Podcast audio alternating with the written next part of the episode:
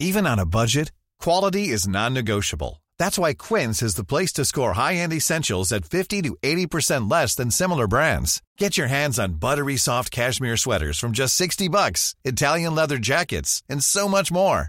And the best part about Quince, they exclusively partner with factories committed to safe, ethical, and responsible manufacturing. Elevate your style without the elevated price tag with Quince. Go to quince.com slash upgrade for free shipping and 365-day returns. Vox Polony.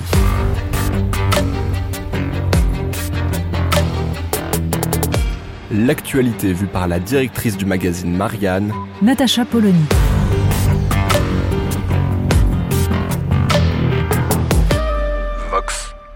Nous poursuivons notre promenade en bibliothèque idéale et nous y rencontrons un autre poète, François Villon.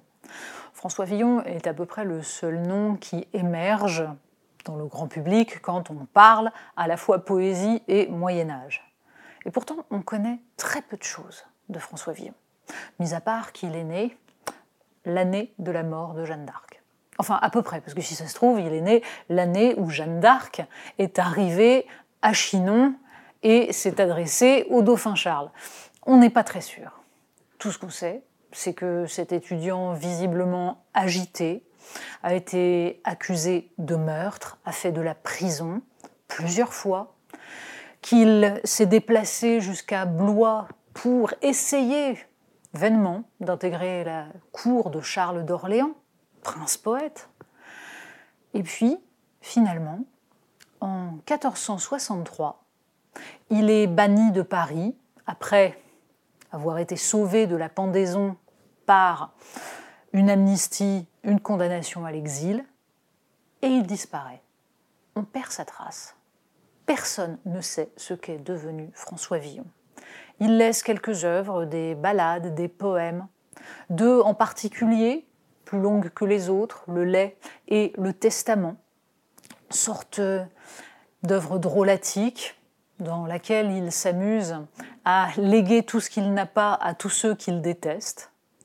Et puis, quelques textes qui sont ensuite passés à la postérité pour la légende de François Villon, devenue l'image même, et juste après sa disparition, l'image même du poète maudit, du voyou, du mauvais garçon, à la fois drôle, ivrogne, insolent, en même temps criminel, et qui traverse les siècles jusqu'à ce que les historiens essayent, avec les quelques bribes qu'ils trouvent dans les archives, de rétablir la vérité. Entre-temps, beaucoup se sont saisis de son œuvre. Les, les plus érudits, souvent, connaissent au mieux les transpositions de Brassens, de Léo Ferré, les belles dames du temps jadis, sorte d'hommage très étrange à différentes figures mêlant les figures historiques, Jeanne la Bonne de Lorraine, brûlèrent à Rouen, et les figures totalement inventées, ou celles dont il reconstruit l'histoire.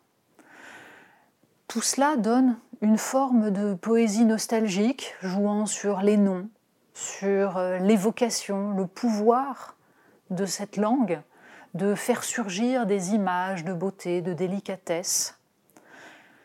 Et puis, il y a, à l'opposé justement de cette beauté éthérée, la capacité à nous confronter à la mort, à nous parler de façon la plus crue possible de ce qui nous attend. L'autre célèbre poème de François Villon, c'est la Ballade des pendus, dont on suppose qu'elle aurait été écrite en prison au moment où il est condamné à mort et où il pense ne pas pouvoir échapper à la pendaison. Texte d'une violence et d'une beauté extrêmement étrange. Frères humains qui après nous vivez, n'ayez les cœurs contre nous endurcis, car si pitié de nous pauvres avez, Dieu en aura de vous plutôt merci. Vous nous voyez si attachés cinq-ci, de la chair que trop avons nourri, elle est ça dévorée et pourrie. Et nous les os devenons cendre et poudre. De notre mal personne ne s'en rit, mais priez Dieu que tous nous veuillent absoudre. il y a chez François Villon une sorte d'héritage qui court jusqu'à Baudelaire, jusqu'à la charogne de Baudelaire, dans cette capacité à utiliser la décomposition, la mort, la disparition de la chair, c'est-à-dire l'image même de notre incarnation, pour nous rappeler que nous sommes vivants mais mortels. François Villon, par quelques œuvres qui n'ont pas de véritable innovation formelle, a traversé les siècles et nous parle encore aujourd'hui. Il nous raconte notre condition humaine avec beaucoup plus de puissance que ne le font bien des textes contemporains. Vox Polony.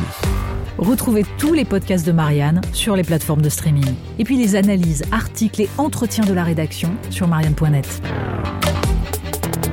Et surtout, n'hésitez pas à noter cet épisode et à nous laisser vos commentaires.